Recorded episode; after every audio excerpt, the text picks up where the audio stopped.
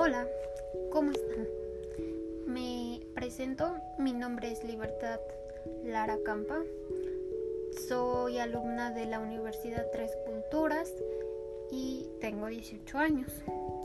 Estoy estudiando Mercadotecnia y a continuación les hablaré sobre cuatro temas que conforman de la comunicación, la lengua española y conforme nos vamos presentando, pues les voy a ir diciendo. Bueno, empezamos. Vicios de la lengua española. ¿Qué son? Son considerados como un defecto, un exceso o una costumbre que la mayoría de las personas tenemos como mal hábito al hablar, ya que no llegamos a saber o aprender a hablar bien la lengua española. ¿Qué tipos hay? Son siete tipos. Queísmo, dequeísmo, afilbología, solecismo, pleonasmo, extranjerismo y neologismo. Eh, algún ejemplo sería, por ejemplo, del extranjerismo. Salte para afuera. La manera correcta sería salte, por favor. Y así sucesivamente. Eh, por ejemplo, hay, hay de que en el queísmo normalmente solamente mencionamos en una frase el que, pero la manera correcta sería de que. Eh, y así sucesivamente eh, son los vicios que tenemos de la lengua española, ya que no los llegamos a, a dominar, a hablar bien y que tenemos muchas faltas. Pero esto se debe a que no aprendemos a hablar bien la lengua española. Bueno, a continuación les hablaré sobre la comunicación humana. ¿Qué es? Es una expresión oral de información entre dos o más seres vivos con diferentes fines y estrategias. los elementos son el emisor, el receptor, el mensaje, el código y el canal. Y, por ejemplo, un ejemplo del emisor es el hablante, locutor de radio y así sucesivamente. El receptor es el que escucha, el que capta el mensaje. Eh, el mensaje es la información misma que transmite.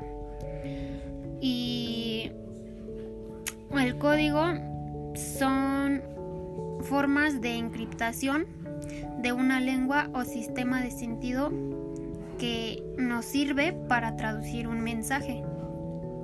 Y el canal es medio físico para transmitir el mensaje, porque puede ser enseñas, signos o palabras, dependiendo.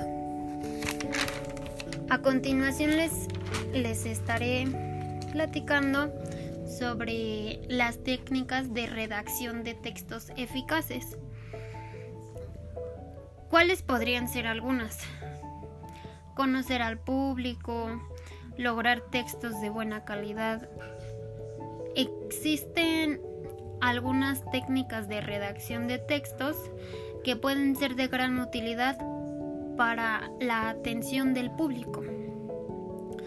Por ejemplo, existen varios tipos. El brainstorming, eh, la, estrella, el cubo, eh, también las palabras clave y el mapa conceptual. Em, todo esto se lleva a cabo sobre varias formas. Por ejemplo, el brainstorming es una lluvia de ideas sobre algún tema o una información. Em, la estrella, por ejemplo, la estrella eh, deriva de la fórmula periodística de la noticia, que específicamente se necesita el quién, el qué, el cuándo, el dónde, el cómo y el por qué. El procedimiento es hacer preguntas, responder y pues evitar preguntas y ideas repetidas.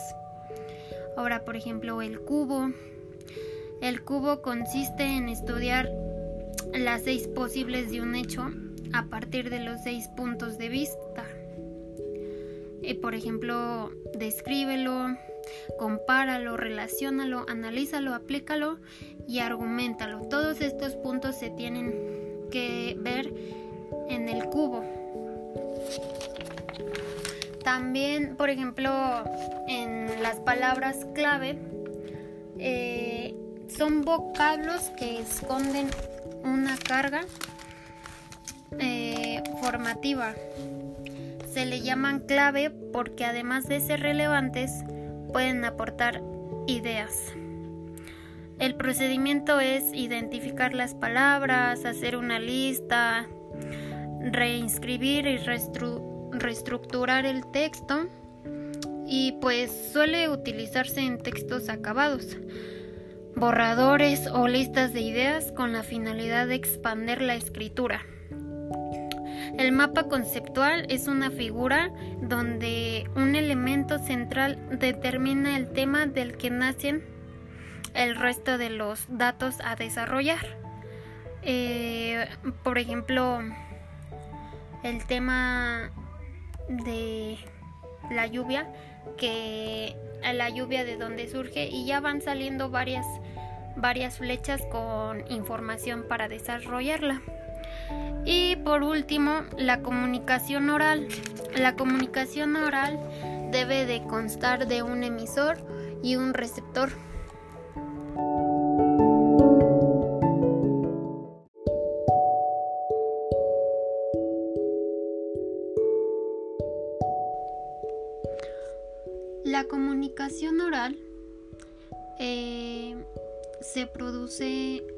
Del emisor con una reacción al mensaje recibido.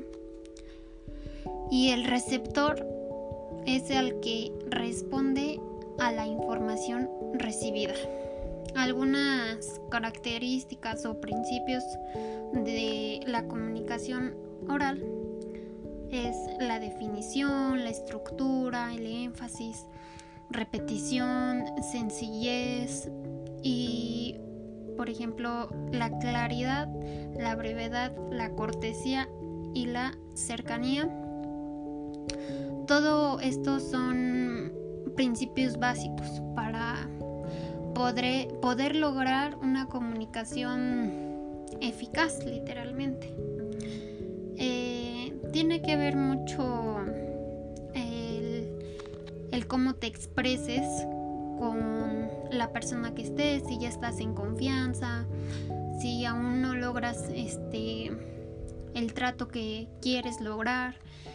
Y todo esto es tener una disposición psicológica, observar a nuestro interlocutor,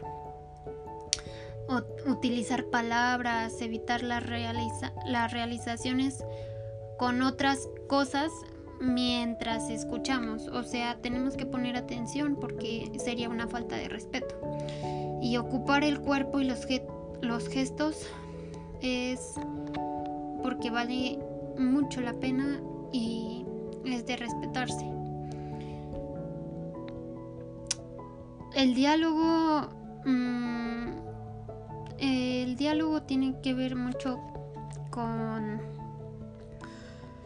con la lengua española, saber hablar bien y de una manera buena, eh, que haya confianza, respeto, distensión y mucho más interés. Pero pues todo esto es a base de práctica, tener buena ortografía, buen vocabulario, leer mucho, porque pues si nosotros no llegamos a leer, la verdad es que no vale la pena eh, pues